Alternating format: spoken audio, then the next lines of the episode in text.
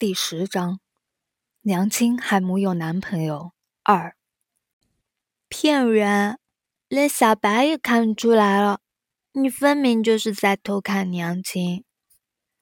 云小莫抚着小白柔顺的毛发，小白则眯着眼，舒服的窝在他的怀里。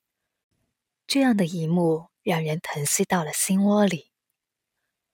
娘亲她现在还没有男朋友，陈叔叔只是来打酱油的，跟娘亲一点关系也没有。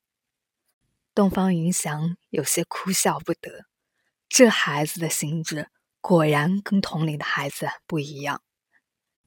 前面的队伍忽然停下，东方云翔优雅的抬眸，视线挪向了马车旁。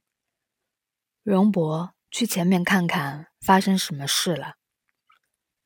是公子。当荣伯来到队伍的前边，发现正有一队山贼在拦截一辆马车，马车上是两名书生装扮的男子，但明眼人一瞧就能发现他们并非男子，而是两名女扮男装的女子。你们好大的胆子，可加我之功！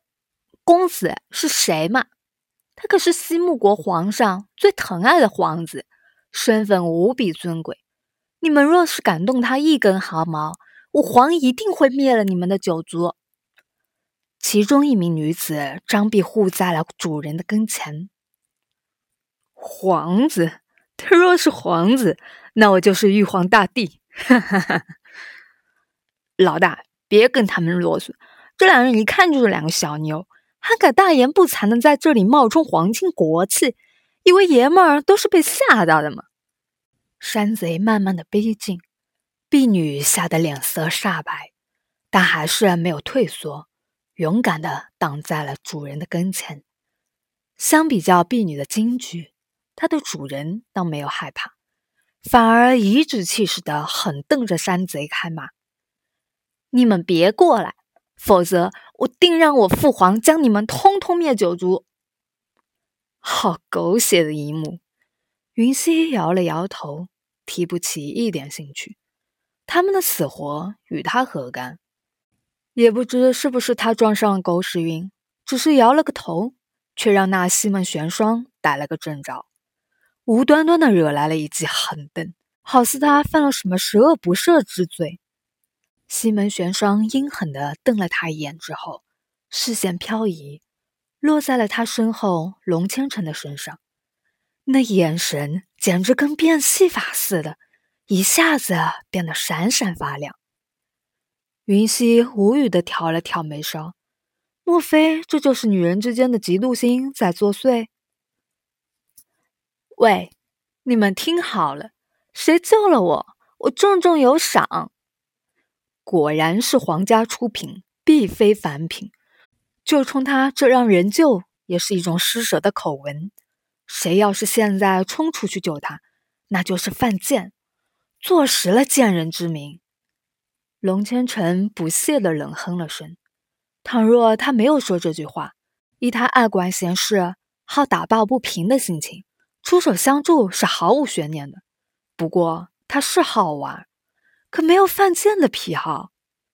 云溪听到了从头顶上方传来的哼声，不由得会心一笑。倘若他真的出手救人，从此以后他铁定跟他划清界限。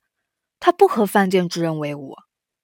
西门玄霜见没有人搭理他，公主病立即发作了，刚昂着头颅，声斥道：“大胆！本公主给你们机会。”你们竟然敢不服从！你们通通都该死！见死不救，本公主要将你们通通砍脑袋，灭你们九族！云溪掏了掏耳朵，这声音可真够刺耳的。他若无其事的朝着身后的下属们招了招手：“走吧，继续赶路。”西门玄霜瞪大了眼珠子，不敢相信自己的耳朵和眼睛。这个女人竟然就这么挥挥手走了。黑风寨的山贼们一个个学着老大的样，掏着耳朵，大摇大摆的走了。别说老大了，就连他们也烦着什么狗屁公主。他既然这么恨，那就一定有办法自己脱身。他的死活与他们何干？荣伯的脸色也有些潸潸然。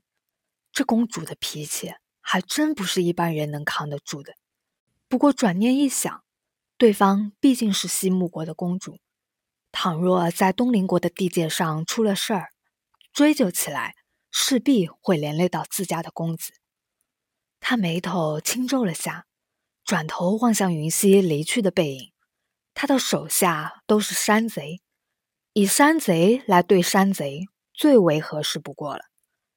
再加上山贼人多势众，倘若出动公子护卫救人，万一有什么突发状况，那谁来保护公子？他心念转动，几步追上了云溪。云娘子，这帮山贼着实可恶，连两名弱女子也不放过。不如我们今日惩治了他们，为民除害。他的话音方落，所有黑风寨的山贼们齐齐将探照灯一般的目光扫向他，眼神很是不善。他一竿子打翻了一船的人，他们还能给好脸色吗？西门玄霜闻言，顿时露出了欣喜之色，哼哼道：“算你识相。”你若是救了本公主，本公主一定重重有赏。荣伯心底直叹气，他真是犯贱啊！荣伯，你很想领赏吗？那你们自己动手救人吧。云溪的语气很淡然，却让荣伯心底生出了丝丝的深寒之意。他并不知道，从此刻起啊。他已经被云溪划入了他不与之往来的黑名单。我们走。眼见着云溪一行人就要离开，荣博深叹了一口气，决定做最后的努力。云娘子，那些山贼无恶不作，我们若是撒手不管，那两个女子岂不是要让人给糟蹋了？云溪嗤笑了声，再次在心底给荣伯打了个叉。山贼怎么了？